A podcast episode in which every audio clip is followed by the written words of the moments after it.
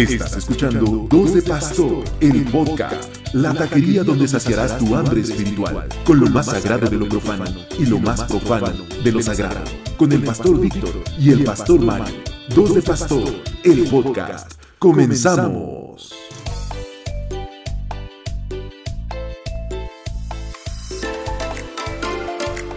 ¡Ea! Sean bienvenidos todos a un nuevo episodio, una nueva aventura de El Pastor Víctor y el Pastor Mario. Ahora con Dan Herrera. Tenemos un invitado, Pastor Víctor. Hey. Hola, ¿cómo están? Aquí está Dan con nosotros. Bienvenido, Dan. Este, estamos teniendo un poquito de dificultades en Facebook para transmitir. Es una cuestión de la plataforma de Facebook, según nos dice StreamYard pero pues estamos ahora a través de YouTube, así que si alguien nos está viendo a través de YouTube, este, le invitamos a que se quede, vaya a pasar un momento agradable con todos nosotros. Sean bienvenidos a este su programa 2 de Pastor, estamos iniciando en el episodio número 3 de esta segunda temporada. Pastor Víctor, bienvenido, saluda a tu público. Muchas gracias, qué alegría poder eh, vernos. Miren, yo imagino, Pastor Mario, que, que, que lo estoy viendo, hijo, o sea, lo están viendo. Así es que quiero mandarles un abrazo a todos. Gracias por seguirnos, gracias por estar. Oye, que qué genial es que te pregunten qué onda con el programa, por qué no arranca todo. Están pendientes nuestros taco escuchas, qué alegría. Los taco escuchas están pendientes de este programa más que de la palabra de Dios mismo.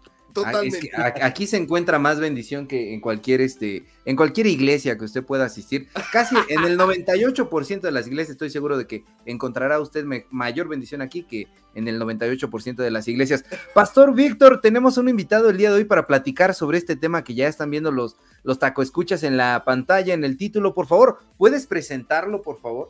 Pero claro que sí, ustedes saben que estamos honrados, honrados por nuestros invitados siempre, es una bendición tenerlos y bueno, hoy no podía ser la excepción, pastoral, este Mario, arrancamos con todo y tenemos hoy aquí a Dan Herrera, que quiero que le demos un aplauso fuerte. gracias. ¡Qué alegría! La honra sea Dios, la honra y la gloria. Nuestros taco escuchas, ¿quién es Dan? Dan es parte de, liderazgo de, de, de, su iglesia, que eso está maravilloso, ¿no? Y es uno de los eh, predicadores de la iglesia Casa de Dios en Chimalhuacán, maestro de discipulado, fue líder de alabanza de su congregación por más de 12 años, hijo, fíjate, y el Mario nada más al primer guitarrazo se echó a correr. este, él, es cantautor, cantautor, o más bien este autocantor, que también es autocantor, mejor dicho, autocantor. Es una diferencia.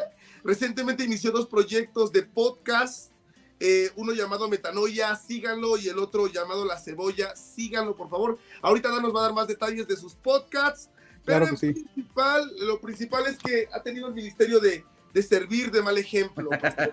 por eso está aquí, junto con nosotros. Sí, y ser una gran piedra de tropiezo, y, bienaventurados los que no tropiecen con él, así es que... Sobre todo eso. Bienvenido otra vez. Muchas gracias, muchas gracias.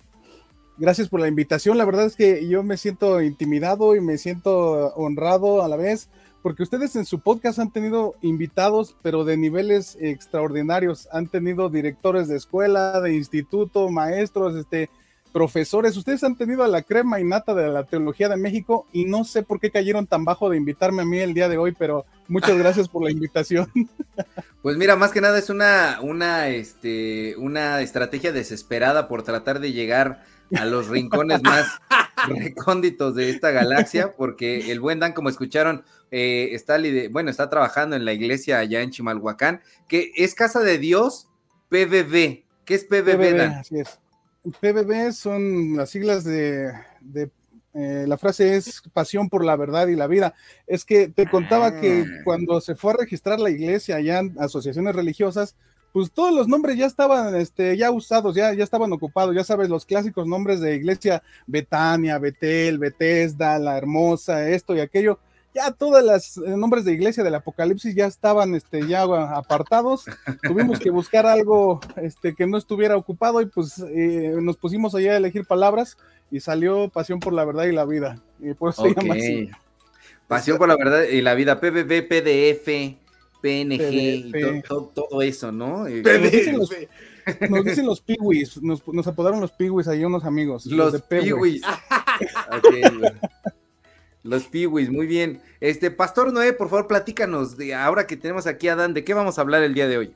Pues mira, precisamente creo que justo lo que nos está diciendo Dan es parte de algo que es muy cierto, que es que la palabra de Dios se predica siempre, ¿no? Y, hemos encontrado muchas maneras de hacerlo, por ello los nombres de nuestras iglesias. Hoy vamos a hablar, Pastor Alberto, de la importancia de predicar. ¿Qué significa predicar? ¿Qué onda con los sermones? ¿Cómo le hace el Pastor Alberto para armar sus sermones? ¿Cómo le ha hecho Dan desde su experiencia? cómo fue, cómo es, cómo será, y, este, y los predicadores que sí se salvarán en el Señor, en el nombre del Señor. Ajá, en el nombre de Dios Padre. Muy bien. Dan, a ver, pues empecemos eh, contestando la primera pregunta. ¿Para ti qué es predicar? Es una pregunta, eh, en, un principio yo creo que pareciera fácil decir que es comunicar la palabra de Dios, pero eh, ahora que estuve escuchando, tratando de, escuchar un poquito más definiciones acerca de la predicación, creo que es un tema muy complejo y no lo había notado así. Es, eh, hay muchas maneras de verlo, muchos, muchos tipos de predicadores, muchos tipos de enfoques. En esencia, yo creo que es, hablar la palabra de Dios. Eh, básicamente es eso, pero yo creo que la predicación ha pasado por muchos procesos y de hecho la iglesia ahorita tiene la predicación como algo central.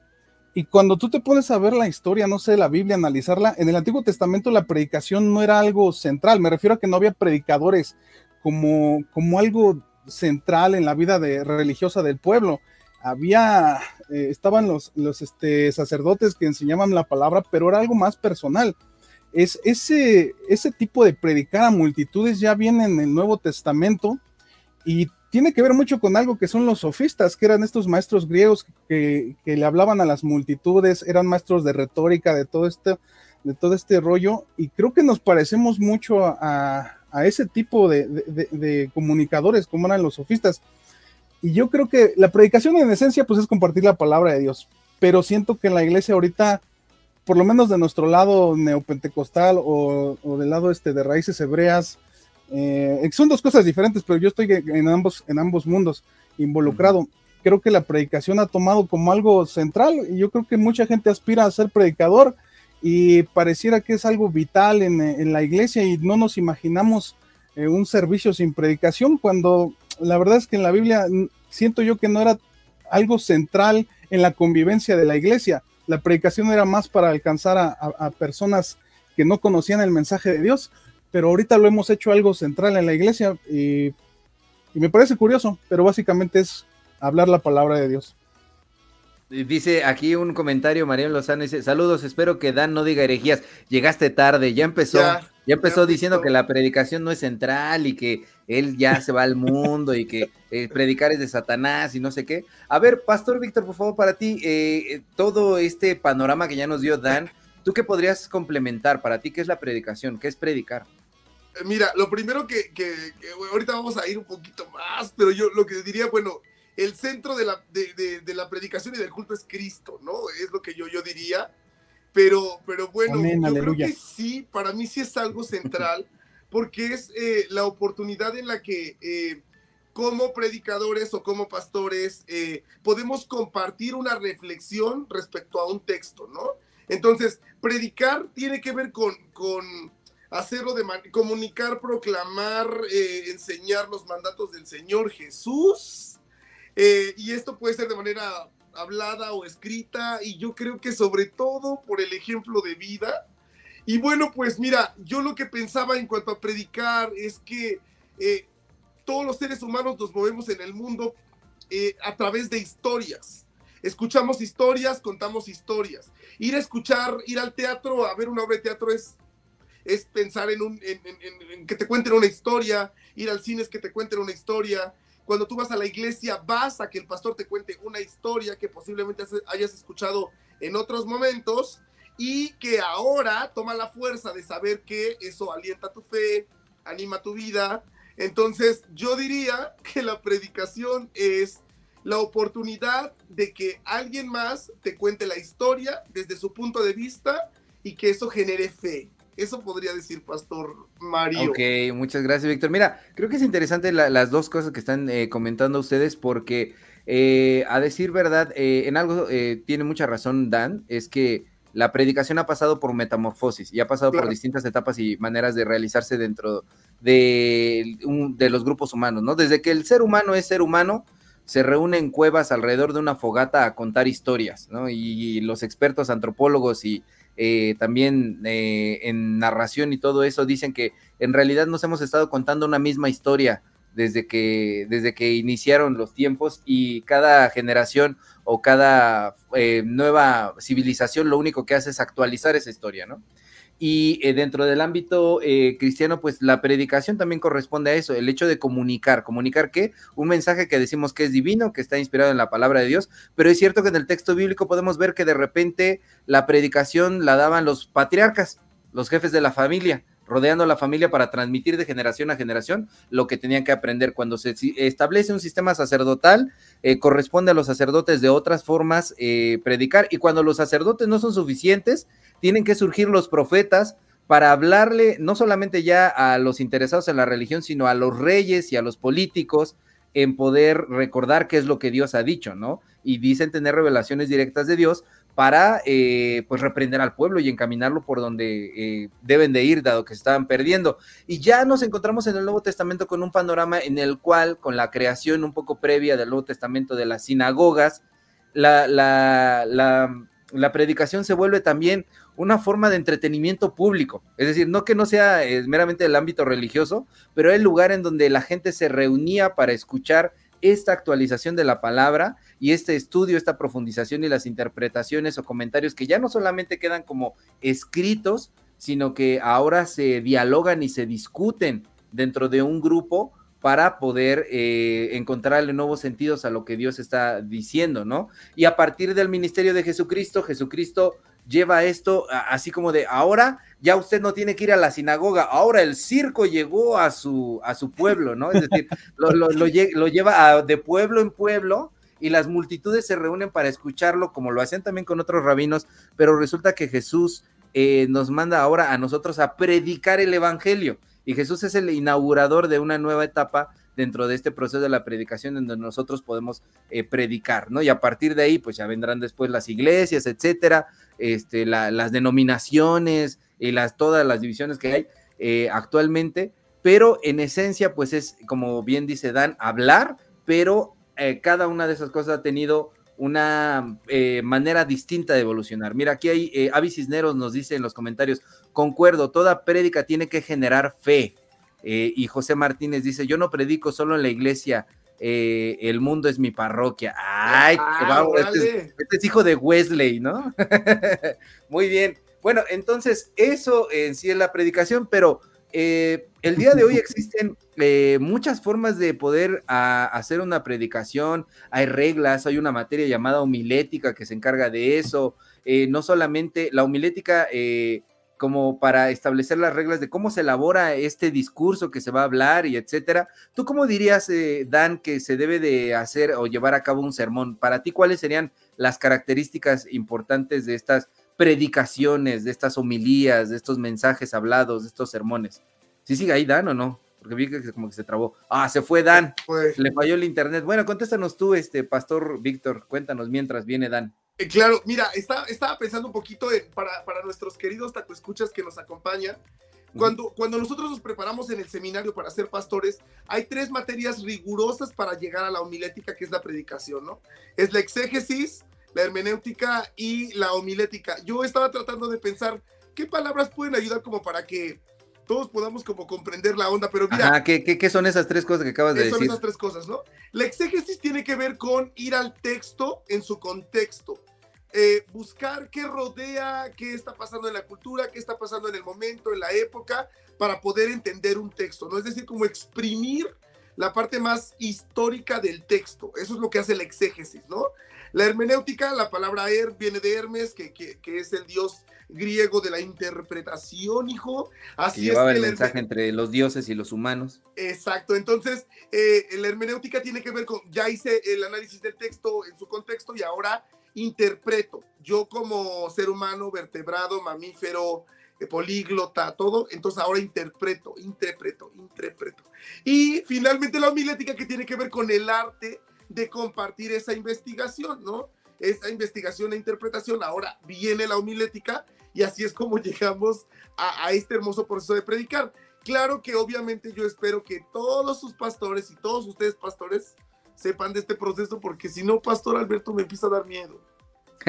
es que sí, o sea, lo que empieza como en el seno familiar de cómo compartir hacia las nuevas generaciones el mensaje que se dice viene de Dios, hoy en día ya es toda una disciplina o varias disciplinas para llegar a ese objetivo, eh, articuladas y armadas con ciertas reglas y cuestiones a seguir para poder eh, llevar a cabo un mensaje como tal, ¿no? Entonces el día de hoy no se trata nada más de que tú te pares y te pongas a hablar, que en esencia podremos decir, sí, una persona que habla y está compartiendo de la palabra de Dios está predicando, pero dado que existen disciplinas que ya eh, hemos sistematizado toda esa serie de, conocimientos y este proceso eh, histórico a través del cual pasó la predicación, el día de hoy existen esas reglas, ¿no? Y tú nos hablabas de estas tres eh, disciplinas que se requieren por lo menos para poder realizar este, una, una predicación, ¿no? Un sermón.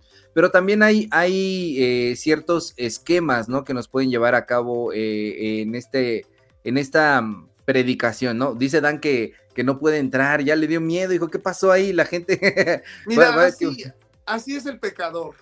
así es el pecador. Uno lo llama, el Señor lo llama, lo llama, lo llama y no quiere uno ir. Y cuando ya uno quiere ir, ya no se puede. Es la parábola que decía, la parábola que decía Jesús del que dijo, sí voy, y a la mera hora se arrepintió y, mejor no voy, ¿no? Y dice, ¿quién de estos obedeció a su padre? Pues Dan no.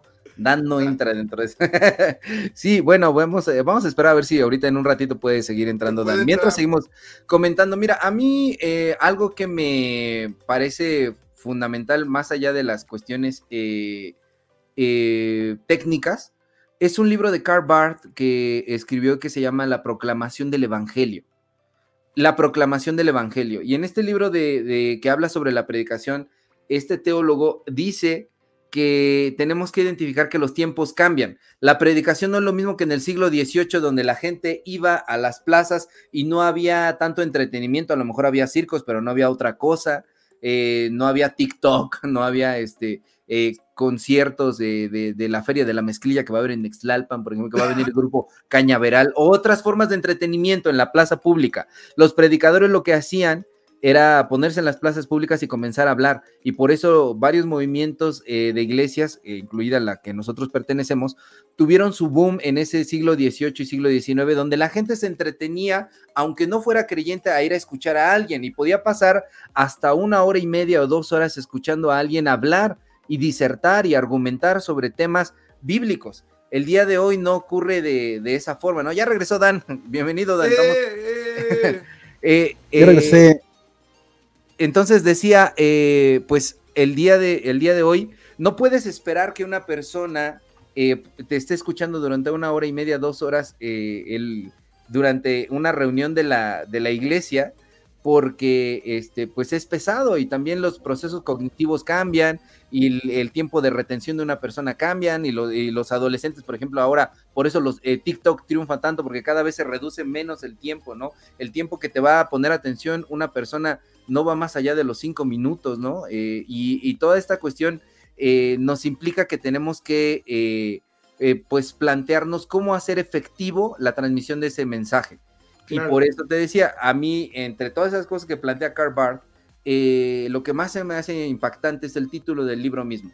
Eh, predicar es la eh, proclamación del Evangelio. Es decir, predicar es dar una buena noticia. Y a veces cuando vas a una iglesia, lo que te dan son puros palos, puros insultos, puros regaños, pura condenación, puro juicio, y que la gente le dice que eso es exhortación y a la gente le encanta que le den con el látigo y que le peguen y que lo maltraten y dicen, ay, qué bueno era el pastor Víctor, nos hablaba bien la palabra de Dios, pero es porque se la pasaba insultando a la, congregación, ¿no? Eh, bueno, no el pastor Víctor, pero hay muchos pastores que se pasan hablando de esa manera, ¿no? O contando sus testimonios, o etcétera, y eso ya eh, se constituye como para, para algunos como una predicación siendo que la predicación es la proclamación del Evangelio porque es una encomienda de Jesús. Dan, únete a la charla. ¿Qué, ¿Tú qué, dirías? Cómo, qué, qué, características? ¿Cómo se hace una prédica? Ok, ya estoy de vuelta. Tuve un problemita técnico. Este Satanás se opuso, quiere, quiere impedir que, esta palabra sea impartida el día de hoy, pero pues ya estamos de regreso. Satanás no va a poder vamos a machacarle la cabeza ahorita en esta transmisión.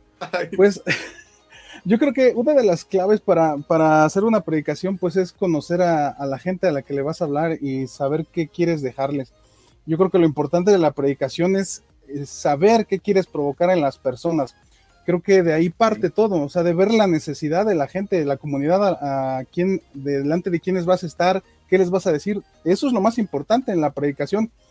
Y obviamente lo segundo importante es conocer la, la, Biblia, conocer la palabra de Dios, porque pues tienes que impartirles de eso, eso es lo que ellos van a escuchar, eso es lo que quieren escuchar. Y creo que esas son, son las dos cosas importantes, saber a quién le vas a hablar, cuál es su necesidad y conocer qué consejo tiene la palabra de Dios para ellos. Creo que e, esta parte de escuchar para poder hablar y, eh, y, conocer la herramienta con la cual vas a hablar. Pero mira, este, este comentario que nos dijeron ahorita, Pablo Piña, está genial. El pastor Víctor siempre se la pasa insultando a todos cuando predica. No es cierto. Un abrazo, pastor Noel, lo queremos mucho. Y Avi Cisneros también hablaba de la importancia de la experiencia de, de la predicación. Eh, sí, escuchar, volvemos al punto, escuchar, conocer tu instrumento de trabajo, pero creo que hoy en día a quienes nos dedicamos a hablar en público no nos basta solamente con conocer la, la, la Biblia, ¿no? Víctor hablaba de, de, de, tres disciplinas eh, mínimas para poder eh, predicar, la exégesis, la hermenéutica, la homilética. Y yo quisiera nada más como dar súper rápido unos puntos de homilética, es decir, cómo estructuras un discurso cuando hablas en público. Las personas que se dedican a la oratoria lo saben hacer muy bien y a veces quienes eh, tenemos un púlpito o podemos hablar a las personas desde eh, un ámbito de fe a la congregación, no conocemos esto, creemos que basta con, con conocer la, la Biblia y creo que hay que saber más cosas, ¿no? Para realizar un sermón, por ejemplo, se recomienda primero tres puntos. El punto de contacto, es decir, donde tú experimentas, hay preguntas que guían. Eh, la primera lectura que haces del, del texto, a, eh, qué olores eh, eh, hueles, qué sonidos escuchas, qué imágenes ves mientras estás leyendo, eh, toda esta parte de imaginarte dentro del texto. Después la validación, que es toda la parte pesada de investigación, donde entra la exégesis que estabas comentando, Víctor, sí. y después la interpretación. Interpretar un texto, una de las partes técnicas que más me gusta de esto es preguntarte cuál es el evangelio de esto que yo voy a predicar.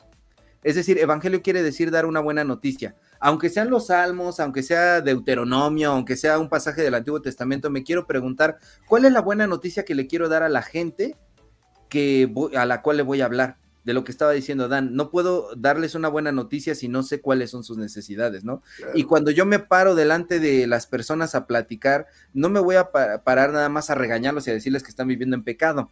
Quiero darles una buena noticia y, creo que a veces eso es lo que muchos predicadores se olvidan de dar, darte una buena noticia. Sales reprendido, culpado y arrastrado y como trapeador, pero no sales con una buena noticia en tu, corazón, ¿no? Y creo que eso es, eso es importante. Este, ¿Quieres decir algo, Dan?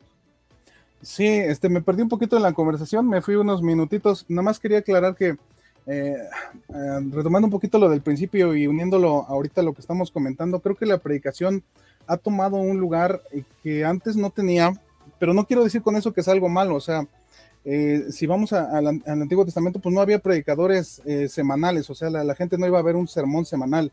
En el Nuevo Testamento, pues tampoco había algo así más que en las sinagogas. Las sinagogas es lo más parecido al modelo que tenemos ahorita. Eh, lo único que podemos encontrar en la Biblia es eso, o sea, parecido a lo que hacemos ahorita, algo semanal de ir a escuchar alguna reflexión. De ahí en fuera los apóstoles pues predicaban, pero predicaban itinerantemente en diferentes lugares. Y la otra manera, eh, otra cosa que encontramos en el Nuevo Testamento es que se eh, compartía la palabra en medio de, de las casas, en medio, en cuando comían, cuando convivían, a veces se, se, leían unas pequeñas porciones y se convivía, esa era la manera bíblica. Eh, no con esto quiero decir que lo que hacemos ahorita sea malo, definitivamente eh, ahorita yo creo que cada día se va perfeccionando más eh, este arte de comunicar la enseñanza bíblica, de comunicar el buen mensaje, cada día nos vamos perfeccionando más en eso. Yo no sé si los apóstoles de verdad tenían la intención de crear una escuela de predicación, tal vez nunca fue su intención de ellos. Eh, tal vez el mensaje de ellos era urgente porque ellos pensaban que, que, la venida del Señor era inmediata y lo que había que hacer era compartirle a todos porque ya viene el Señor. Y al pasar de los años, pues han pasado 100, 200, 500 años en los que vamos descubriendo todavía más cosas de la palabra y creo que nos hemos eh, metido a estudiar más, nos ha dado más tiempo de prepararnos, de perfeccionar este arte, de perfeccionar este ministerio, de compartir las buenas nuevas, de ir eh, reentendiendo, repensando cuál es el Evangelio, qué es lo que tenemos que compartir, como ahorita lo acababas de decir tú, llevar el Evangelio, pero pues ahí viene la pregunta, ¿qué es el Evangelio? Yo creo que el Evangelio cada quien lo puede definir de diferente manera. Buenas noticias respecto a qué? Eh, respecto a, su salvación eterna o a, a su vida en este momento, la esperanza que Dios tiene para ti, para el día de hoy, también es parte del Evangelio. Lo que tiene Dios para tu familia el día de mañana, eso también es parte del Evangelio. El aquí, el ahora, también es parte del Evangelio. Y como dices, no nada más intimidar, dar miedos, hacer que se sientan culpables, porque yo creo que el pecado, pues, e, es, es, es algo, más bien la, la conciencia de que somos pecadores, es algo que vende mucho porque sigue trayendo a la gente a decir, sí, yo todos los días peco y están ahí para, para todos los servicios que les vuelvan a decir que son pecadores y que necesitan a Dios. Siento que esa es una manera de ver, de ver el Evangelio, pero yo siento que el Evangelio va un poquito más allá, va, es un poco diferente a eso, mi concepto de Evangelio. Entonces, este... sí, tiene, tiene mucha razón, Dan, perdón que interrumpa en eso. Creo que eh, muchas veces en las iglesias caemos en, una cuestión de, de, venderles la enfermedad y venderles al mismo tiempo la cura y se vuelve un círculo vicioso. Eres Tienes pecador. el y la funeraria juntos. exacto, exacto. Y, eso se convierte en el oficio de la predicación, decirles que están malditos y que viniendo a escuchar esto van a dejar de estar malditos para que la próxima semana les vuelva yo a decir lo mismo, de que vuelven a estar más malditos que la vez anterior. Y, y mucha gente vive inmersa en ese tipo de, de, predicación. Y para ellos es la buena noticia. Algo que creo que es la buena noticia, el Evangelio, es que las buenas noticias de Dios son eternas, no son solamente temporales. Y las buenas noticias de Dios son temporales, no solamente son eternas. Entonces, es una buena noticia integral y que funciona hacia todos los sentidos en la temporalidad del espacio y del multiverso, y que puede ayudarnos a comprender nuestra realidad inmediata y nuestra realidad trascendente. Y creo que eh, eso es lo que debe de transmitir una, una buena predicación, ¿no? Y, ah, la perspectiva histórica que estás dando de cómo las iglesias en los primeros siglos, los primeros dos siglos, veían inminente el regreso de Jesucristo y tenían esta emergencia de hablar y salir a dar un mensaje y después dijeron, pues como que ya se tardó el maestro, a ver, se quedó haciendo una recarga en el Oxxo o algo, este, pues tenemos que hacer otra cosa, ¿no? Tenemos que dedicarnos a otra cosa, eh, tenemos que perfeccionar. Y creo que esto también es un instrumento de Dios para decirnos, a ver, despierten, ¿no? Como dijeron los ángeles el día que eh, los discípulos estaban viendo hacia el cielo, así como lo vieron ir, va a regresar ustedes a lo que tienen que hacer, ¿no? Y, y, no solamente en la predicación, sino en la misión de la iglesia, en la eclesiología, etcétera. Es decir, dedíquense a lo que tienen que hacer ahora, ¿no? Pastor Víctor, estás muy callado, por favor. Es que estoy impresionado. Mira, estoy pensando en algo que es muy cierto y algo que, que, tengo en la mente cuando me toca predicar. Eh, este, este texto que, que, se hizo canto, eh, que, que, dice eh, llamamiento de líderes, que se escuche tu voz y no la mía, ¿no? que se escuche tu voz y no la mía. Ah. que nuestra. Bueno, ya, a lo que iba es, Mira, ha sido increíble. Lo que dice Dan es, es, muy padre porque, aunque ciertamente la dinámica de cómo inicia la iglesia no tenía la predicación como el centro, finalmente nosotros hemos descubierto a lo largo del tiempo que la predicación se torna como un espacio terapéutico en el que escuchamos las vivencias de alguien más, en el que escuchamos eh, el interpretar de alguien más y eso nutre nuestra fe, ¿no? Entonces, yo, yo lo que diría, por eso he ahí el riesgo, porque aquí queremos llegar con todo esto es, primero cuestionarnos cómo estamos predicando, ¿no?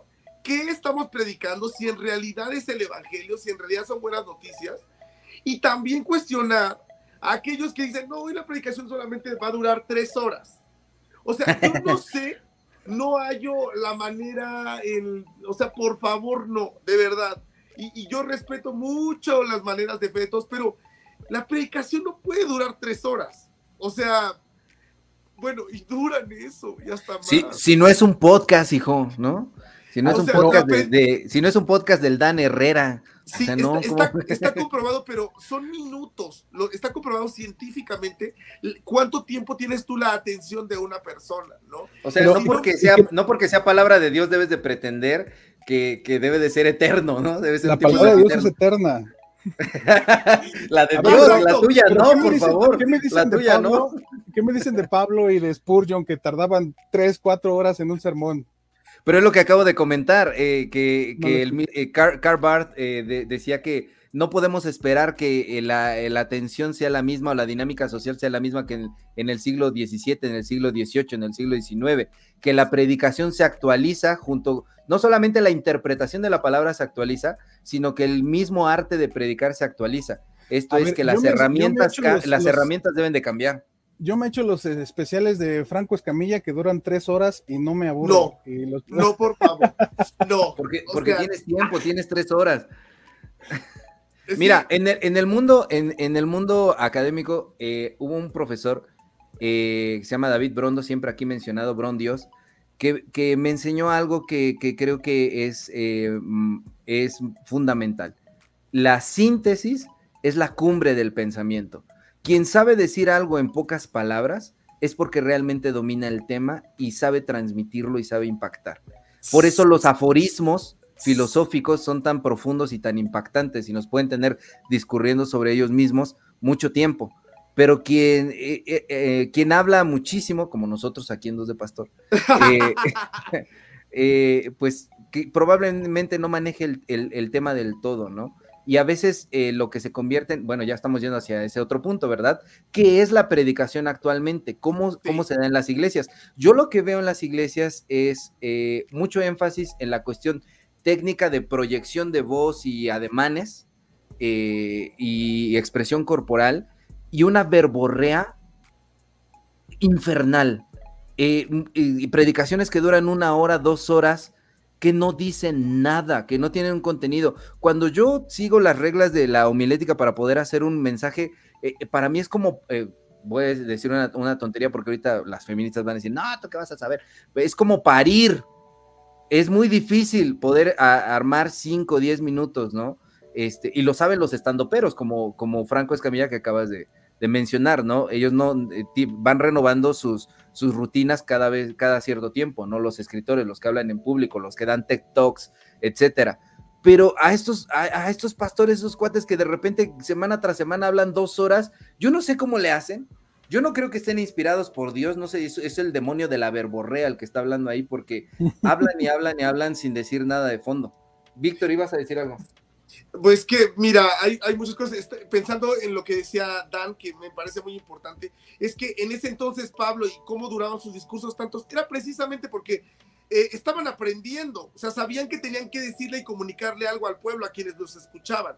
Este, estaban aprendiendo y con el paso del tiempo, los años, las décadas, hemos llegado a un punto en el que hoy hay reglas que si las sigues, puedes generar eh, verdaderamente la proclamación del Evangelio. Yo creo, yo sí la verdad creo que, que Dios habla a través de nosotros, sí lo creo, pero también pienso en que a veces eh, utilizamos ese espacio para muchas otras cosas antes que proclamar el Evangelio, ¿no? Yo, por ejemplo, hay textos que, que leo en,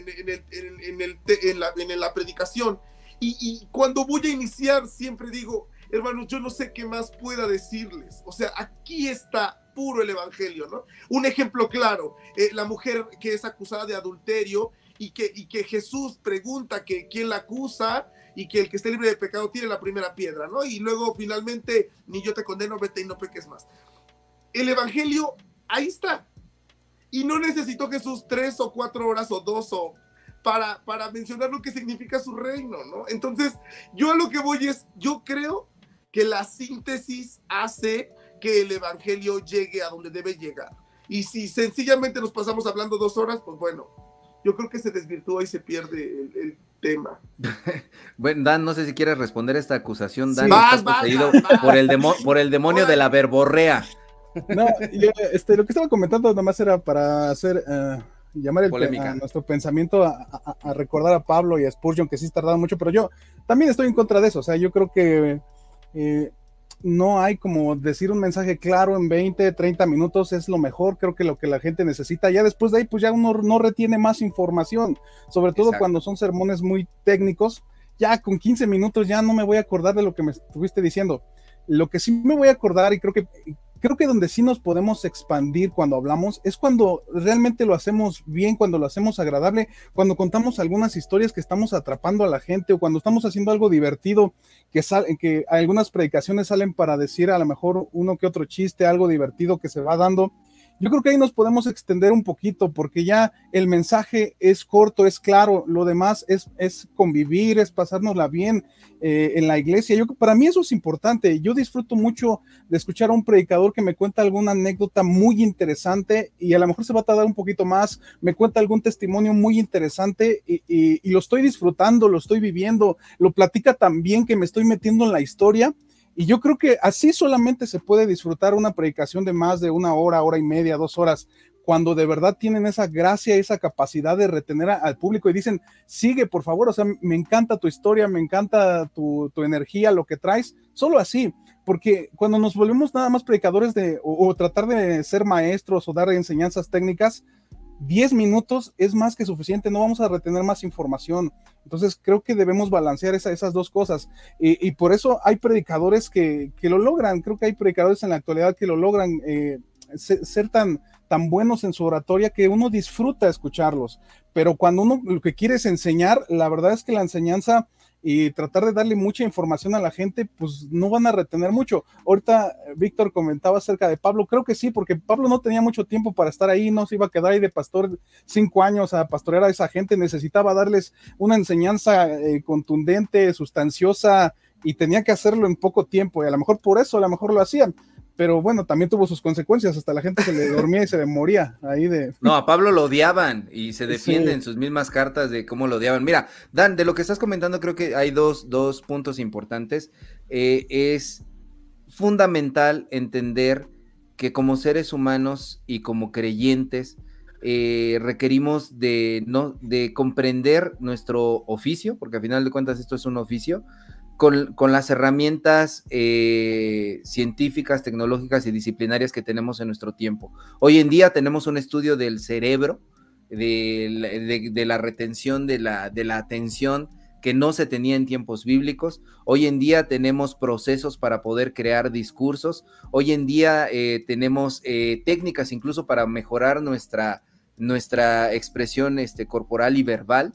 Y, eso, eh, un creyente que viva sin razón, es un creyente que eh, ataruga su, su, propia fe. Y, creo que también eh, el segundo punto sería esta cuestión de que yo creo que una, una buena, tengo una, una, regla, este, que cuando son datos técnicos, eso es para un estudio, eso es para una escuela dominical, eso es para un, no sé, un discipulado.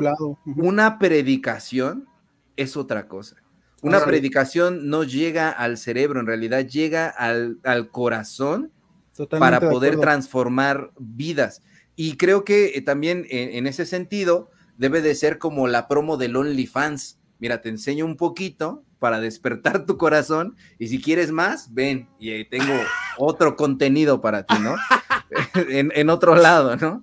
Creo que debe de ser de esa manera, debe de ser atractivo, que a la gente le, le, mueva el poder eh, acercarse a conocer más, porque si tú llegas con alguien con un estudio pesado de dos horas, eh, no, no lo va a consumir, no lo, vas a matar. Al cambio, dale un pequeño tráiler, ¿no? Y después eh, anímalo y véndele bien la idea para que pueda de esa manera eh, consumir más, allá, ¿no? Dice a Pablo, a Pablo Lutero, a Wesley y a Víctor Jr. coincidencia, no lo creo. Ah, mira, está citado. sí, perdón, Víctor, ¿qué ibas a decir? Es que lo que iba a decir es justamente eso. O sea, para mí, para mí la predicación es algo que te introduce a hablar de aquel del cual no podemos hablar porque es tan grande, ¿no?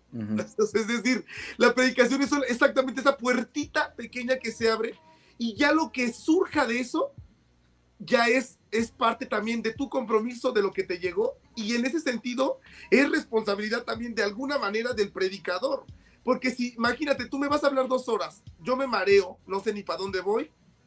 La puerta se pudo estar abierta, pero yo no supe cuál era la puerta, ¿no? Para mí la predicación, por eso es esa puerta exacta que se abre en el momento adecuado para que la gente entre. Lo que dice Dan es muy cierto. Y miren, yo creo que hay muchas iglesias como, y principalmente la iglesia pentecostal, en la que eh, la predicación se va llevando de tal manera que te, entras en un ambiente de comunicación que genera evangelio, que genera buena noticia comunitaria. Pero yo, yo creo que eh, tenemos que ser claros, Dan, también y ser críticos en que la verdad, en serio, muchos de los pastores que escuchamos ni siquiera se prepararon. Vienen a, vomitarnos así todo lo que les pasó en la semana. Este, a, tirar piedricaciones, a tirarle a chismes de la semana de los hermanos. Asquerosidades y burradas. entonces, sí hay que ser muy críticos, ser cuidadosos. Y yo también creo que se vale, ¿no, Pastor eh, Mario y, Dan? Terminando la predicación, tomar un tiempo y decirle al pastor, oye, pastor, creo que este, por aquí no iba, ¿no? Porque a veces también creemos que como lo dijo el pastor y como él fue el que predicó, así son las cosas. ¿Y qué creen? No, para mí la predicación como parte de, de, comunidad tiene que ver con generar el diálogo. O sea, decía el pastor Alberto en esta imagen increíble de OnlyFans, ¿no? Te das una probadita y ahora tú entrale. Pero en el tema de, de, con, tu, con tu congregación es, abrir el diálogo. O sea, ok, tú dices eso, pastor, del texto, yo creo que es así. Y generamos diálogo. Eh, eh, eh, muy bien, gracias, Víctor. Dan, ¿cómo ves el panorama de las predicaciones en la actualidad? ¿Qué, ves pues en las iglesias? Porque mira, yo, a lo mejor ahorita tú nos puedes hablar como de la parte más mediática y conocida, y ahorita quizá Víctor y yo te comentamos desde el lado de las, de las iglesias más tradicionalistas, ¿verdad? A ver, cuéntanos, ¿qué ves, Dan? Pues sí, ahorita que estaba hablando Víctor acerca de esto, Mm, estaba pensando que yo la verdad mm, tiene muchísimos, no sé si años o meses, no recuerdo cuándo fue la última vez que escuché una predicación que no haya sido en mi iglesia. Yo creo que las predicaciones que he escuchado han sido en mi iglesia. No sé muy bien cómo está el rollo ahorita en otro tipo de iglesias, otra, otras iglesias alrededor. Ya tiene mucho que no, no voy por allá. La verdad, las predicaciones que yo consumo, pues como lo acabas de mencionar, son las de son las de los predicadores famosos, de los predicadores en tendencia. Ah, y yo escucho muchos predicadores realmente, este, y, hablándote de eso, pues no sé decirte eh, cuál es el problema general o hacia dónde van, porque yo escucho todo tipo de predicadores. Eh, me gusta mucho escuchar a gente muy conservadora, muy literalista, como Sugel Michelin, lo escucho mucho, me gusta cómo enseña, me gusta cómo enseñan otros maestros. Eh, si me están escuchando, los noto. Sí, sí. sí. Ok, se quedaron frisados, pensé que no ya me había desconectado otra vez. Te, escuchamos, te escuchamos. Este, escucho todo tipo de predicaciones y, escucho sobre todo pues, a los predicadores más mediáticos y a los que se, son predicadores también muy juveniles, muy contemporáneos. Entonces yo veo que hay problemitas, deficiencias en todos lados, y, pero también hay virtudes en todos lados y me gusta tomar lo bueno de todo. Me gusta tomar... Eh, esa dedicación, que esa, esa preocupación por tener una vida santa, por, por tener un buen testimonio, como, como lo son los predicadores más conservadores. Eh, pueden ser bautistas, pueden ser pentecostales, pero esa, esa, esa, ese llamado a, vivir la palabra, a ser esos, aquellos que guardan su vida para Dios. Me gusta esa actitud de ellos, pero me gusta también aquellos que quieren ser un poquito más relevantes a, se nos fue Dan. Adiós, adiós. ahorita que regrese Dan. Este, ¿tú cómo ves el panorama eh, de lo que nos estaba comentando ahorita Dan sobre la sobre las predicaciones que son más mediáticas, Pastor Vic? ¿Tú sabes algo de eso? Pues mira, es que es que yo yo lo que estoy pensando un poco es, fíjate, ¿qué atrae a las personas que no han sido cristianas evangélicas y que, han sido otras tradiciones? ¿Qué los atrae a, la, a, la, a, la, iglesia evangélica en general? Es la predicación. No, no, es la música. Bueno, ok, está bien, estaría de acuerdo contigo. Es la música, es la manera de alabar, uno. Y yo diría el segundo es el contacto que tienes con la palabra, porque en otras tradiciones no es como en la iglesia evangélica, ¿no? Entonces, o sea, lo que voy con esto es, hay una responsabilidad enorme con el predicador, pero, pero, con el predicador y la predicación, pero sí es es muy peligroso porque también cualquiera que habla, ¿a quién le estamos diciendo pastor, este, pastor Alberto? O sea, ¿a quién, ¿a quién le estamos dando los púlpitos? Yo creo que también sería la pregunta.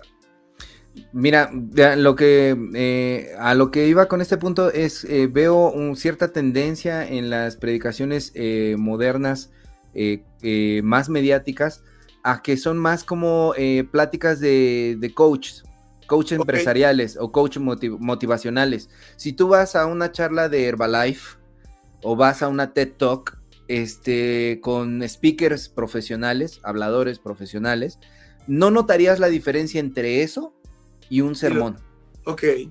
Y creo que por la parte de la cuestión eh, técnica está muy bien, porque son personas que hablan eh, de una manera muy atractiva y creo que eh, responde a la necesidad de lo que estamos hablando, que necesita ser la, la, predicación. Eso por un lado, pero por otro lado hay cosas demasiado diluidas dentro, de, dentro de la forma. por la forma se pierde fondo. Por tratar de ser una forma demasiado moderna se pierde fondo. Y entonces estos eh, eh, habladores motivacionales eh, terminan siendo predicadores y muchos de ellos se dedican a ambas cosas. indistintamente, ¿no? Porque pues da igual, es lo mismo, a final de cuentas. Y para mí no es exactamente lo mismo. No que no pueda valerme de esas herramientas o de esos instrumentos para hacer más atractivo mi mensaje, pero en definitiva lo que yo tengo que decir es mucho más profundo que solamente cuestiones emocionales. Y no por eso descarto las cuestiones emocionales, porque hoy en día la psicología y, la, cuestión de las emociones es muy importante para quienes escuchan este, nuestro mensaje. Y del lado de las iglesias protestantes, tú lo sabrás, Vic, este, hay demasiado acartonamiento en la forma de predicar. O sea, tienen un tono que parece del siglo XVIII, como decía ahorita este, Dan Herrera de Spurgeon, eh, como que nunca se quisieron quitar de encima a Wesley y a Spurgeon y hablan de esa manera, eh, en una manera tan, tan antigua que ha quedado ya atrás y que realmente no resulta atractiva, ¿no? Eh, y, por el, eh, y por el otro lado, he visto un despertar en la predicación dentro de la Iglesia Católica. De, los curas que, que, en realidad, en realidad, este, conozco pocos curas que hayan sido malos.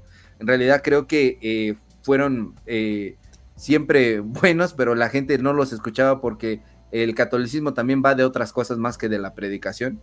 Y eh, hay toda una cuestión mediática también de, curas que están eh, teniendo un boom, ¿no? Eh, en su predicación y que hablan muy directamente y tienen una libertad que nosotros como pastores no tenemos.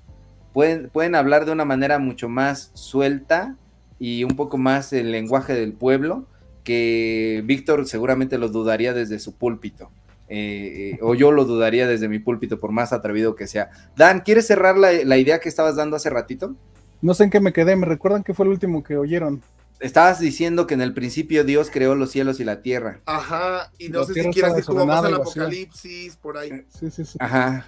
No, estabas comentando, sí. Sí, sí, sí, adelante. Yo tomo, trato de tomar lo bueno eh, de todo, veo deficiencias en todos, como decías, yo creo que eh, los más modernos pues tienden a perder profundidad, se quedan más en la imagen.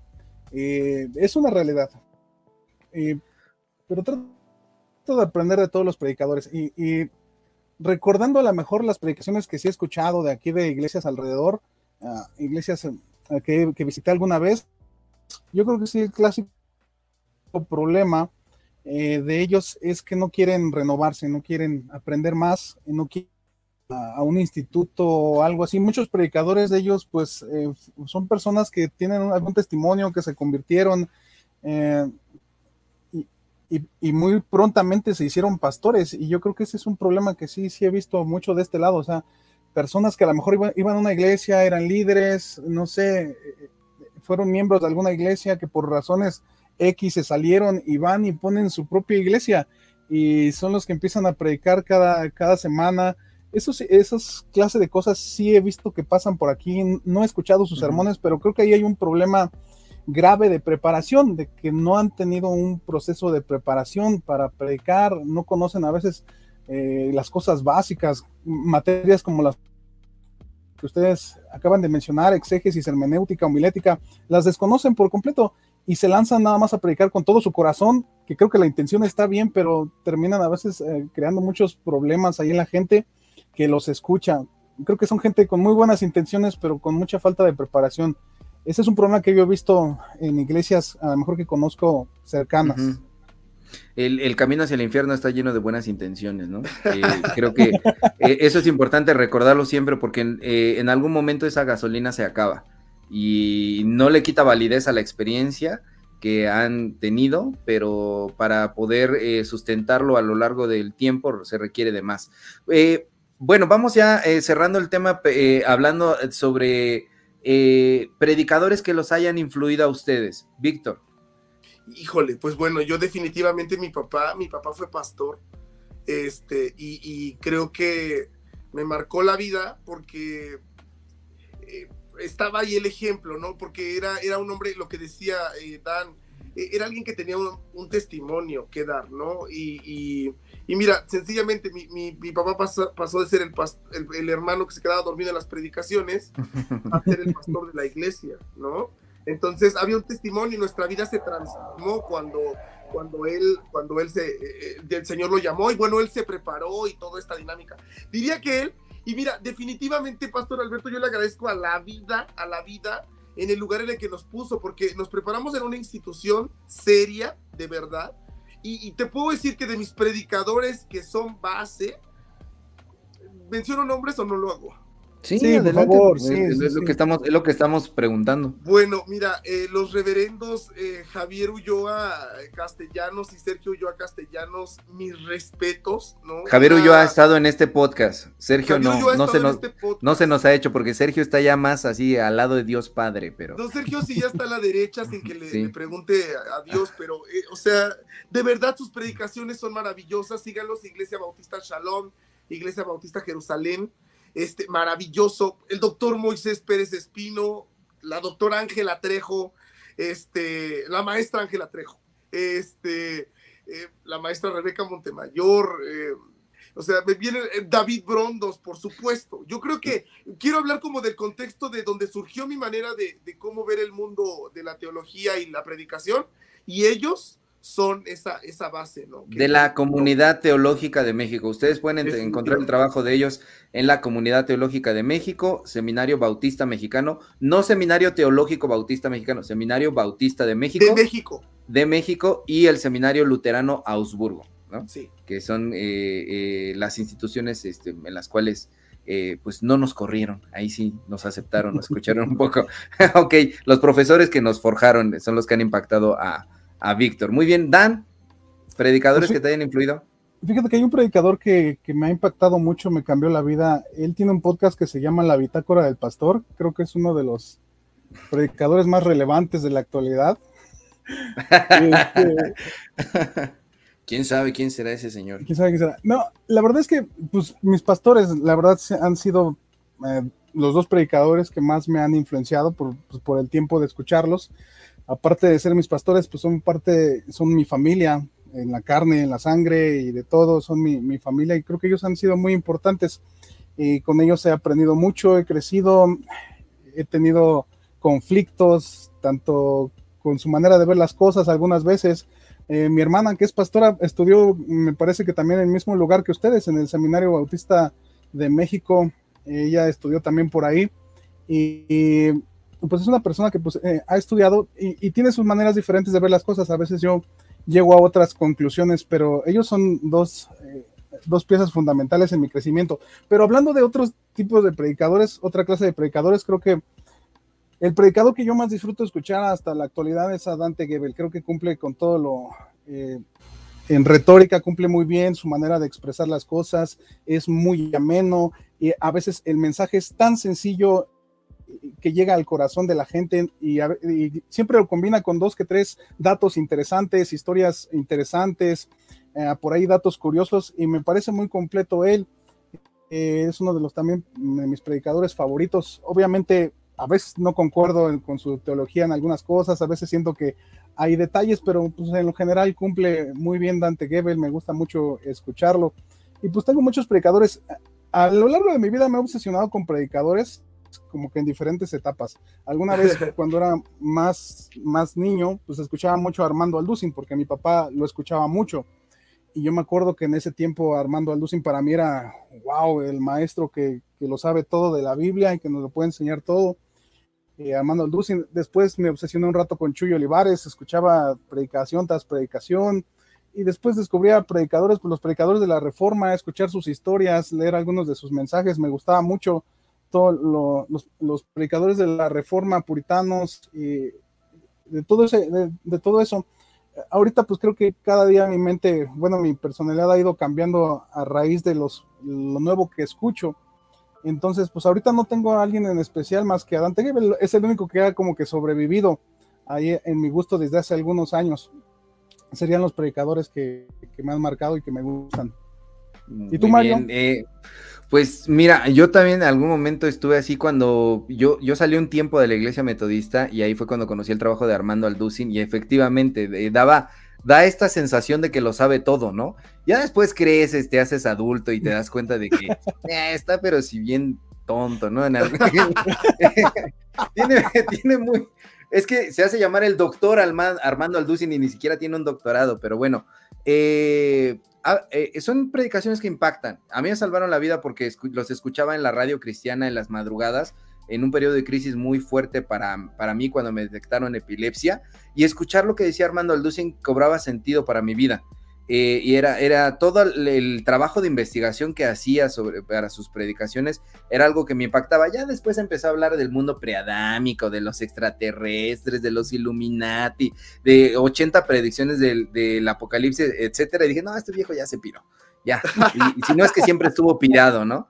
Y actualmente eh, en, el área católica, a mí me gusta mucho escuchar a ese Medani, eh, youtuber de millones de vistas que no precisamente predica, pero habla la palabra de Dios en el mundo moderno y sabe interactuar muy bien con los no creyentes. Entonces a mí el cura ese Medani, mis respetos. Otro cura que respeto mucho, aunque ya lo cesaron recientemente hace algunas semanas, es el padre Pistolas. El padre Pistolas, busquen sus predicaciones en internet, él habla como un mexicano, dice, vayan y, todas las, pero él las dice completas, enteras en la misa.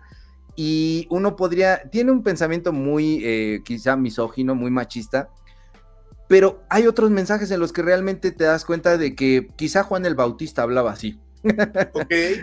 con las groserías de su tiempo. Eh, es muy impactante lo que dice y con aplicaciones muy, muy sencillas, ¿no? Me parece bastante eh, bueno en ese sentido. También Itiel Arroyo como predicador de jóvenes, a veces lo, lo amodio porque dice unas cosas, a veces está muy preocupado por la pornografía y esas cosas, pero es muy repetitivo en muchos momentos y, demasiado pedante en otros, pero me parece un buen predicador. Y Dante Gebel, a Dante Gebel lo admiro porque yo estudié comunicación y Dante Gebel es un comunicador, es un showman eh, y, tiene muchos detractores, ¿no? Muchos detractores también de que siempre, por haber sido en su momento el pastor de los jóvenes, eh, lo miraron como el hereje, el maldito, el que decía que Cristo no iba a venir, y, tenía ese estigma. Y ya cuando yo lo empecé a, escuchar, dije, no, este hombre dice cosas realmente notables, ha estado en la radio eh, norteamericana, en la televisión, tiene espacios con artistas, eh, trabaja con algunos dibujantes de Los Simpson o sea, es, un hombre que se ha sabido mover en diferentes ámbitos, pero cuyas predicaciones siempre dejan algo al corazón y algo para poder crecer eh, como seres humanos. Entonces, eh, si pueden escuchar a alguien, eh, se los, que, un predicador, Dante Gebel. ¿Qué querías decir, Dan? Tengo, tengo, una pregunta. Yo tengo un vago recuerdo de hace muchos años cuando te conocí, que tú tenías la idea de que Dante Gebel era un discípulo de Cash Luna y que era como un Illuminati. ¿Te acuerdas que una vez tú pensabas algo más o menos parecido a eso? No, no recuerdo eso. O sea, de Cash Luna, eh, de Cash Luna sigo sosteniendo que es que no. ¿Illuminati? No, no, no, Illuminati no. No, es que me acuerdo que una vez tú comentaste acerca de Dante Gebel y me mencionaste algo así que era como un discípulo de Cash Luna y que eh, no sé, pero eh, me acuerdo que en ese entonces no te gustaba Dante Gebel. Veo que pues, ha cambiado tu manera de verlo, o por lo menos eso recuerdo. No recuerdo eso, Dan. Te mentiría si te asevero o te niego eso, porque no, no recuerdo. Lo que sé es que escuchaba muchas cosas malas de Dante Gebel, eh, mm. que estaba como estigmatizado. Y en algún momento llegué a verlo así, sin haberlo escuchado, pero no, no compartía la idea así como de, ah, este, eh, Dante Gebel hacía esto, hacía aquello. No, o sea, general, generalmente no quisiera decirle a nuestros tacoescuchas que nos siguen, eh, a ver, escríbanos a qué predicadores, qué predicadores les, han inspirado, les gustan, eh, han sido parte de su fe, creo que es muy importante. Fíjate que yo lo que veo, este, Dan y, Pastor Mario, es que eh, vean, vean cuánto trasciende que la predicación y un predicador se pare en un púlpito. O sea, hasta cambiarnos la vida, hasta salvarnos la vida, ¿no? Sí. Ah, entonces, Es, es, es, triste cuando alguien irresponsablemente toma ese lugar porque hay, hay, hay un lugar eh, donde uno puede crecer, donde uno puede sostenerse, ¿no? Yo creo que eh, los predicadores y, a través de las predicaciones somos vías de, ¿no? Pero al final lo que, lo que llega es la palabra. Entonces, cuando eso llega, eh, lo transforma todo, ¿no? Y, y, y, ahora yo, yo pienso en eso. ¿Qué, qué importante, qué importante es que nos pongamos a pensar en esto. Y para, para los congregantes también.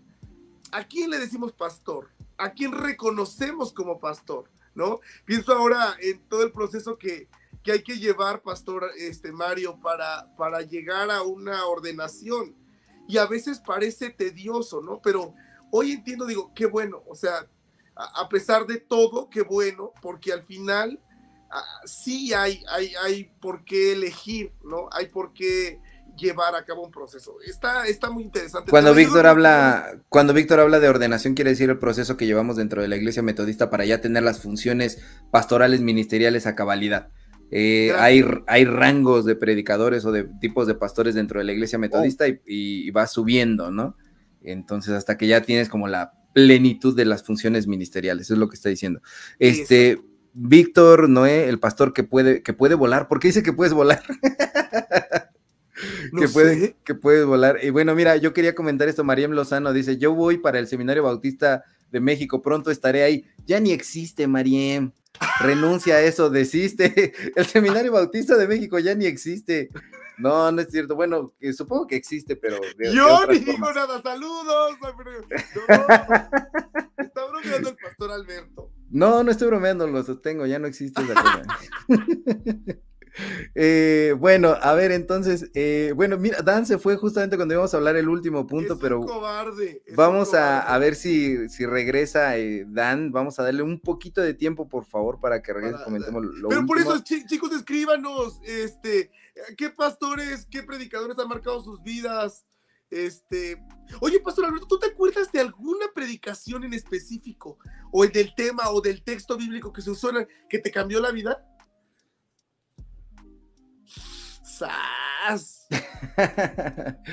que, me haya cambiado la vida así como tal. Eh, pues mira, cuando yo estaba en el anexo, este, no, no, a mí me cambió la vida este, una predicación que viene en un disco del grupo Inspiración, quizá Dan se acuerda, al final este, habla acerca de, de David, eh, y cómo fue perdonado de, su pecado. No, no recuerdo el nombre del pastor, pero eh, en aquel momento, esos ministerios llamada final eh, en el disco, no recuerdo qué, del grupo Inspiración, hasta el final viene una predicación y con esa sí yo chillaba, hijo mío. Eso sí sentí que me cambió la vida como hablándome de, la misericordia de Dios. ¿Qué vas a decir, Dan? Pues no, no recuerdo bien. Que tengo un vago recuerdo de esa predicación ahorita que la mencionas, pero ya la había olvidado. contigo todo es vago, Dan Herrera. O sea, contigo. Ajá, pues es que eres de Chimalhuacán, todo. Oye, porque ya viste que él trae su cuello clerical, pero como un poco distinto al nuestro. Ajá, es negro. Clericales al mismo tiempo. Ajá, exactamente. es el multiverso del cuello clerical. ok, bueno, pues miren, vamos a. Queríamos. Oigan, una pregunta. Ajá, sí, ok. Dale, dale. Bueno, yo quería hacerles una pregunta.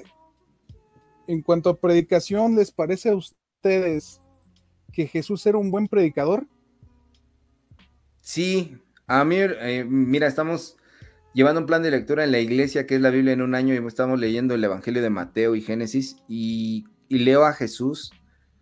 Eh, a mí lo que me encanta de Jesús eh, son tres cosas en su predicación. Ejemplos sencillos, que cualquiera puede entender, pero plantea cuestiones enigmáticas que su predicación no te da más preguntas que respuestas y, la valentía de poder decir las cosas por su nombre, cosa que los pastores a veces no, no, tenemos. Por ejemplo, el día de hoy estaba leyendo este, cómo Jesús eh, en su discurso hacia los fariseos, ¿no? Les llama en repetidas ocasiones hipócritas. Yo no sé si el pastor Víctor se pararía en su púlpito o en algún lugar a poder decir con tanta libertad eso. Y creo que a Jesús esa libertad de poder hablar de esa manera eh, se la daba que no tenía compromiso con nadie. No estaba comprometido, no, era así como de, chin, si no, no me van a llegar mis vales de despensa, mi, mi, pago este, quincenal, ¿verdad? No, Jesús tenía esa, esa libertad. O los hermanos se van a ir, van a dejar de diezmar, si yo hablo así. Y creo que esas tres cosas son las que me impactan. Sus ejemplos sencillos, sus enigmas y, la, parte de, poder hablar con libertad. Y era un showman, o sea, para la gente iba a ver a Jesús. Jesús, Jesús, se bajaba, tocaba a la gente, cargaba a los niños, hablaba aquí, iba de aquí para allá, contradecía lo que los otros estaban diciendo. A mí me parece que Jesús es un, es un excelente predicador a lo mejor este, reformulando un poquito la pregunta, para los estándares de la actualidad, ¿Jesús sería un buen predicador o, haría, tendría el resultado que los predicadores actuales les gustaría? Me refiero, por ejemplo, a los episodios donde cuando Jesús predica, mucha gente se molesta y casi todos se querían ir.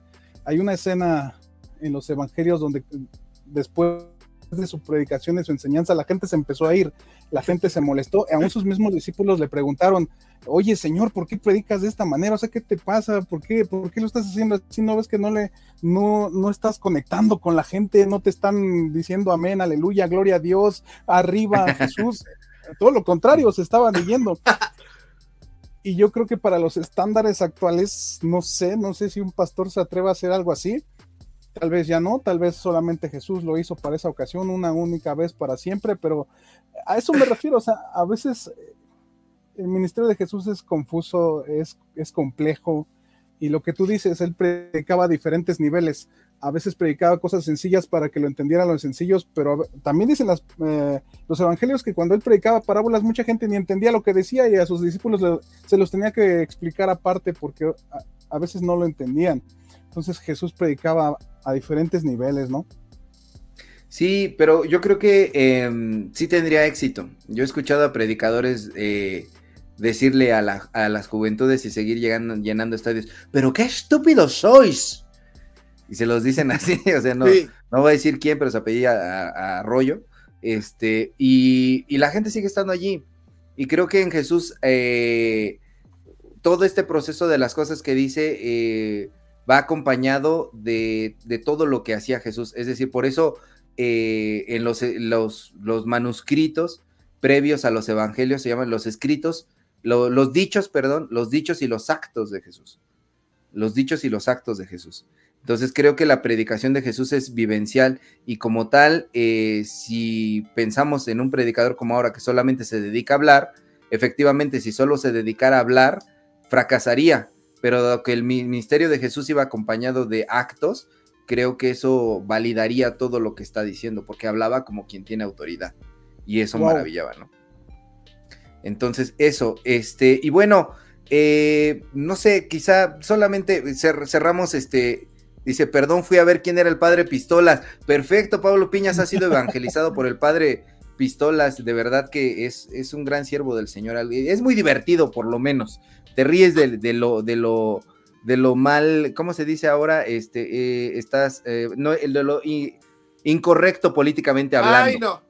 incorrecto políticamente. hablando. like si fuiste a ver quién es el padre Pistolas. Like si, fuiste a ver quién es el padre Pistolas. Vayan, vayan, denle like. Vean quién es el padre Pistolas. Dice Grillo Carrillo, en la iglesia metodista. Cuando hablaste de padres católicos. A ver, Didan, ahorita leemos este. Ah, que cuando dijiste acerca de padres católicos, yo pensé que ibas a decir a este padre del toro, no me acuerdo cómo se, cómo se llama, José del Toro o algo así. Pensé que ibas a ah, decir que era tu predicador favorito católico. Hay un señor llamado el, padre Toro, el padre Toro que hace debates este, falsos con testigos de Jehová falsos y evangélicos falsos y se sienta en una silla a dictar este, cátedra. Eh, eh, es, ese sí no vale la pena, no le den Es como, es mejor vayan a ver caso cerrado en lugar de eso. En la iglesia metodista trabajamos esta parte de la labor profética de la iglesia como justo a veces predicar las verdades que deben ser oídas. O a cuántos profetas les fue bien por eh, predicar la verdad. Yo no sé a qué iglesia metodista vas tú, Grillo Carrillo. pero yo no he visto esto que tú estás diciendo. O sea, de las verdades que deben de ser oídas. No sé, no, no es cierto, no te quiero contradecir este carrillo grillo, pero este lo dudo, siendo honesto. Este, y bueno, a ver, eh, eh, vamos a hablar algo más ya para cerrar esto, ¿ya? Para pasar ya al, mini chismecito que queremos aventarnos. Víctor, ah, Dan. ya, listo. Bueno, es que eh, vamos a dejar las piñas al final o quieres que vez las piñas. Ah, dejamos las piñas al final, ¿va? Dejamos las piñas al final. Bien, la metodista rebelde dice, ah, ok, perfecto. sí, esa es otra. Yo quería, cerrar con, como recalcando la importancia de eh, que, que a quienes reconocemos como predicadores. Nada más eso, Pastor Mario Muy bien. Herrera.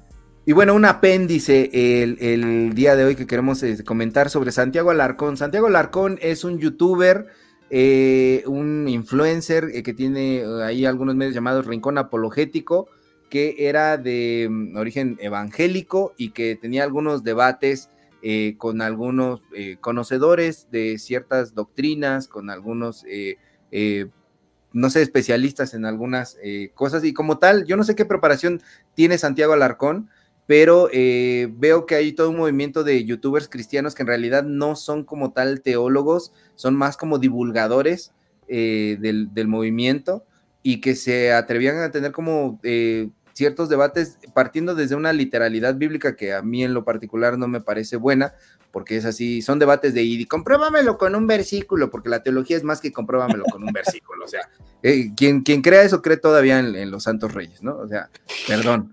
no, o sea, que si me dices compruébalo con un versículo, eso no es así. Eh, la, fe y la, la, teología se hace desde otras formas, ¿no? Eh, y bueno, ahora Santiago Alarcón hace una semana dijo en sus medios que se volvía católico, eh, exactamente. Mi apologeta católico favorito es Santiago Alarcón. Ahora es católico, unos lo celebran, los católicos lo reciben, bienvenido a la fe, hermano, otros lo escupen en la cara por traidor y yo no estoy diciendo que sea traidor, pero así le dicen, y otros eh, simplemente dicen Dios no es, no es evangélico, Dios no es católico, eh, católicos se convierten en evangélicos a diario, evangélicos se convierten en católicos a diario, aunque los evangélicos tengan eh, la falsa idea de tener la razón o la verdad absoluta. ¿Qué piensas tú de esto, Dan?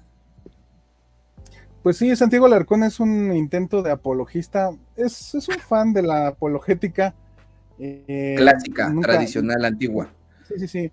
Bueno, para, no sé si todas las personas comprendan el término ah, de la apologética, pues es básicamente la defensa de la fe eh, o intentar defender la fe, pero pues yo creo que la apologética pues peca, peca mucho de soberbia de, y de no, querer dialogar. La apologética, la apologética es querer demostrarle al otro que tú sabes más y que tú estás en lo correcto y él está equivocado. Y básicamente de eso se trata la apologética, de decirle al otro por qué yo estoy bien y tú estás mal. De eso se trata la, la apologética. la apologética es el espacio donde los teólogos ven, que, ven quién la tiene más grande. Eso es. Y dentro de los círculos, dentro de los círculos académicos serios, la apologética ya no es una materia de estudio, es una pseudodisciplina. Eso solamente ah. queda así como. Así es. Ya. Pero qué, qué, qué, impresión te causa lo de. ¿Qué, impresión te eh, causa lo de Alarcón? para, ajá, para aclarar que, era él. Entonces, pues él defendió por mucho tiempo el lado evangélico, según, pero pues ya en el último video donde él pues se declara, uh, iba a decir abiertamente gay, no, más bien se declara este ya que cambió su fe, cambió al catolicismo, pues él dice que ya se había dado cuenta de muchas verdades y yo lo entiendo, en el sentido de que él siempre atacó el lado rancio de lo evangélico. Él siempre estuvo atacando, por ejemplo, a Guillermo Maldonado, Jonathan Mesa, este tipo de, predicadores evangélicos, entre comillas. Pues yo creo que llega un momento en que termina defraudado porque pareciera ser que lo peor del evangelicalismo eh, es la mayoría y pues él termina decantándose por el catolicismo al ver que muchos teólogos católicos pues tienen una teología más correcta, más hermosa, eh, cosa que yo también tengo que reconocer, muchos teólogos católicos son muy buenos, yo creo que eh, me gusta mucho la manera de pensar de muchos de ellos. Y yo creo que eso fue lo que él puso en balance en cierto momento, ver lo peor del evangelicalismo y ver lo mejor del catolicismo y pues creo que el paso fue, fue fácil para él. Yo, yo siento que pues a la vez va a hacer mucho daño porque pues todavía ni siento que tenga sus razones bien claras porque él no, eh, o sea, no, no, no sé todavía qué pensar de Santiago Alarcón, pero bueno, eso fue lo que pasó. Este, bien, sí, eh, los teólogos católicos eh, en la alta academia es lo que se estudia, porque son productores de mucho contenido eh, a niveles, así como tú puedes leer a un antropólogo en toda la seriedad metodológica de investigación que tiene, los teólogos católicos son exactamente lo mismo, ¿no? Y dentro de la rama evangélica a veces hay crisis de, escritores eh, de teología. Yo recuerdo cuando estábamos estudiando, nos decía un profesor, a ver, a esos que son metodistas, eh, el último gran teólogo metodista fue Gonzalo Báez Camargo, a principios del siglo XX. Y no ha habido, desde ese entonces no ha habido otro, no ha habido otro. Tenemos escasez eh, metodológica y deficiencias metodológicas en nuestro método teológico. Pero Vic, ¿tú qué puedes decir en el, en el aspecto así de alguien que es conocido por ser un evangélico reacio, eh, defensor de la fe, se convierte en católico. ¿Qué impresión te eh, genera? Mira, de entrada a eso iba, si, si vamos a estadísticas, ¿qué estadísticas de católicos se convierten a ser evangélicos? ¿Y cuál es la estadística de los evangélicos que se convierten a la iglesia católica? Es raro, es muy extraño, la verdad.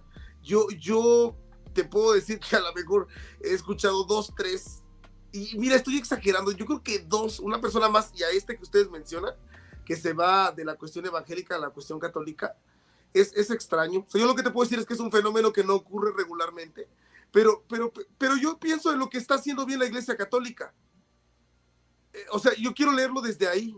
¿Qué es? La Iglesia Católica está haciendo eh, un avance. Decíamos hace rato, eh, la predicación de la Iglesia Católica ha cambiado, ¿no? Ha cambiado y ha generado que la gente tenga mucho más cercanía. Yo, eh, una vecina cercana a la casa de mis papás, eh, la vecina es católica, pero ahora se ha metido y es mucho más evangélica que nosotros, ¿no?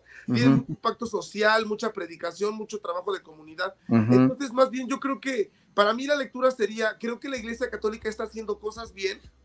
Es como su última bocanada de, aire puro porque está por colapsar, yo creo, así lo pienso. Y ¿Qué las cosa? que, ¿La iglesia católica? Está pronta a desaparecer. No, estás mal, ¿no? Bueno, dije, yo así lo creo, En Europa en fe, en fe declaro y maldigo a esa iglesia y que se acabe. pero en Europa en general las iglesias, en todas las iglesias, no solamente la iglesia católica. pero fíjate, no, pastor, eh, mira lo que estoy diciendo, o sea, lo que voy es, eh, en el sentido de que hay más gente que se está convirtiendo a la cuestión evangélica que, que al contrario. A eso voy, pues. O sea, está, la iglesia evangélica está creciendo y la iglesia católica está menguando. A eso iba, pero. Pero, las iglesias católicas tienen las ferias de pueblo, hijo. O sea, contra eso, ¿quién va a poder contra esas cosas? En México, querido, en México, no podemos eh, generalizarlo. De no, creo que eh, el, después del Concilio Vaticano II, la renovación de la iglesia, ha, ido increciendo. A pesar de las estadísticas que demeritan a la, Iglesia Católica o que dicen que su membresía ha bajado, habría que estudiarlas con detenimiento para ver a qué corresponde eso. Yo sería católico de no ser por lo del celibato. Eso sí, nomás, esa, esa doctrina así no, no, eso como que sí, Diosito, no. No, desde el principio el Señor dijo, este, fructifiquen y multipliquen. Este, yo acabo de ir a Uruapan y si hay iglesias, dice Grillo Carrillo, muy bien. Nuestro corresponsal en Uruapan, Grillo Carrillo. muy bien, vientos, Grillo Carrillo, qué bien que estás ahí. Bien, perfecto, vámonos a las piñas. Gracias por comentar este chismecito con nosotros. Yo lo único que puedo decir es, miren, la fe está eh, donde el Señor te llama a servir. Y si esta es una conversión genuina, ojalá que Dios utilice la vida no solamente de Santiago Alarcón, sino de quien sea en los lugares en donde correspondan. Trabajé mucho tiempo pastoral carcelaria con católicos. Yo trabajaba con pentecostales, interdenominacionales, metodistas y católicos. Y el trabajo que hacen las religiosas eh, católicas, las monjas, los curas eh, en obra social es, es gigantesco y, llegan a lugares en donde los pastores no, no, quieren, no quieren ir muchas veces, ¿no? Y tienen el, eh, tienen, el plus de que son la iglesia oficial, vamos a decirlo así, o la más conocida, ¿no? Y la, y la gente este, eh, los reconoce y, los quiere. Claro que hay sus asegúnes, no estoy generalizando, por supuesto, pero eh, yo lo que conocí del trabajo de la Iglesia Católica es que es una iglesia de muchísima bendición y en mi adolescencia también trabajé en la parroquia de, de mi barrio porque ahí había una muchacha que me gustaba y también el trabajo que, que hacían eh, a nivel barrio era impresionante. entonces creo que entre más nos conozcamos como hermanos, menos prejuicios vamos a tener. Y sí, le acabo de llamar hermanos a los católicos. Como ven, háganle como quieran. Muy bien, vamos ya entonces con las piñas. A ver, entonces, eh, eh, por favor, primero Víctor, luego yo, y dejamos con para broche de oro, cierre de broche de oro a, Dan Herrera. Por favor, Víctor, tus piñas. Uno. Conclusiones finales. Ah, dale. Si vas a una iglesia y participas del culto y de la predicación y, te y sales sintiéndote regañado, mal o apedreado, no fuiste a una iglesia, fuiste a cualquier otro lugar. Dos, oh. diría San Francisco de Asís, predica siempre la palabra y solo hazlo con, con palabras cuando sea necesario, ¿no? Yo creo que para mí eh, el mayor testimonio y el mayor mensaje tiene que ver con la vida, ¿no? Por eso no sigan al pastor Alberto. Ah, no, no es cierto. Este, no, tiene que ver con eso. Eh, la predicación tiene que ver con, la vida, con algo que se lleva a la vida real y no solamente en, los hermosos, en las hermosas paredes de los templos. Ahí están mis piñas, pastor Alberto. Muy bien, Pastor Vic. Yo solamente diría que si en una predicación no tuviste ganas, no, o sea, no te provocó una risa, no te dejó dudas, y no te dio, no te dieron ganas de llorar, no, eso no es una predicación, es un mensaje del pastor Víctor. No, no es cierto. Eso no es una predicación de verdad. La predicación de verdad tiene que recorrer un montón de nuestras emociones y sobre todo la predicación de verdad transforma vidas. Y cualquiera que haya sido el estilo o la forma que haya tocado tu corazón a través de una predicación, es válida siempre y cuando haya provocado un cambio verdadero dentro de ti y te haya hablado del Evangelio de Jesucristo, ¿no? Que es gracia, que es amor, que es salvación, que es transformación. Y creo que eso eh, jamás se nos debe de olvidar. Lo demás son formas, son formas. Si vas a sacar ahí una escalera y artilugios que ahora los predicadores de ahora llevan ahí todo el, performance y todo eso, ok. Si vas a, usar el tono de voz que usa el pastor Víctor en sus predicaciones, más clásico, más del siglo XVIII, ok, está bien, está bien, pero eh, lo importante es que eso pueda llegar a transformar tu vida y llevarte al conocimiento de Cristo. Solamente eso. Muy bien, Dan. Yo creo que mi piña, bueno, mi primer punto sería si tú tienes en tu congregación a alguien que predica bien, ya sea tu pastor o, predicadores ahí que están en tu congregación que lo hacen bien, que te han bendecido con lo que dicen. Yo creo que es importante cuidar a esa gente, quererla, honrarla, llévalo a los tacos, invítale hay algo de la vendimia, por favor, porque yo creo que a veces no se valora el trabajo de los predicadores. Es algo que la gente no, valora a veces mucho. Piensan, pues es que es su trabajo, tiene que hacerlo, pero tener esa palabra puntual que la gente necesita es difícil. Y si tu pastor lo está haciendo, esa persona en tu iglesia que comparte lo hace, valóralo, quiere, invítale algo, de verdad. Eh, creo que el mejor regalo es que alguien te diga, me bendijo tu predicación, lo que tú dijiste, eso es algo muy bonito, pero cuando va acompañado de, pues, hermano, quiero invitarle una comidita, pues todavía mejor, ¿no? Creo que eso sería algo importante, honren a sus pastores.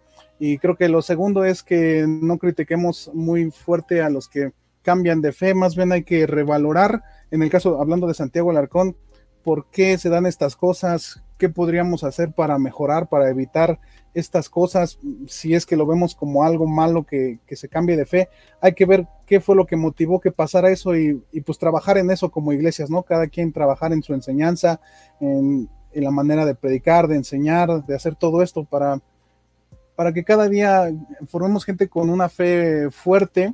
No con esto estoy diciendo que se sientan sabedores de la verdad, pero que sí, que sepan que todos somos un cuerpo en Cristo y todos vamos creciendo y ahí donde estás tú puedes crecer, puedes acercarte más a Dios ahí donde estás. Muy bien, muchísimas gracias Dan. Gracias por estar con nosotros. Escuchen a Dan en sus podcasts que es La Cebolla Podcast y eh, Metanoia. Metanoia. Este, estaremos, seguiremos compartiendo sus enlaces cada vez que saque capítulo nuevo. Y, él me decía que, que, le había puesto a su podcast La Cebolla, ¿por qué? Ah, sí, porque mi sueño dorado, lo que yo fantaseaba es que un día podamos hacer un feed de dos de pastor con cebolla. Eso es. Exactamente, dos de pastor con cebolla. Algún día, algún día se dará para que traigas a tu colaborador ahí. Este, muy bien. Muchísimas gracias, Dan. Gracias, Pastor Vic. Gracias.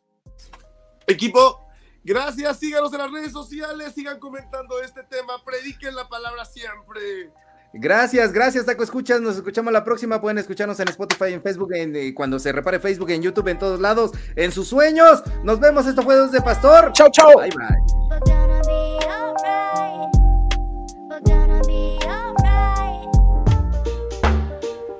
Gracias por tu preferencia. Te esperamos la próxima vez aquí en tu podcast favorito, tu taquería de confianza. Dos de Pastor. Síguenos en nuestras redes sociales, Facebook, YouTube, Spotify y otras plataformas de podcast. Dos de Pastor está contigo.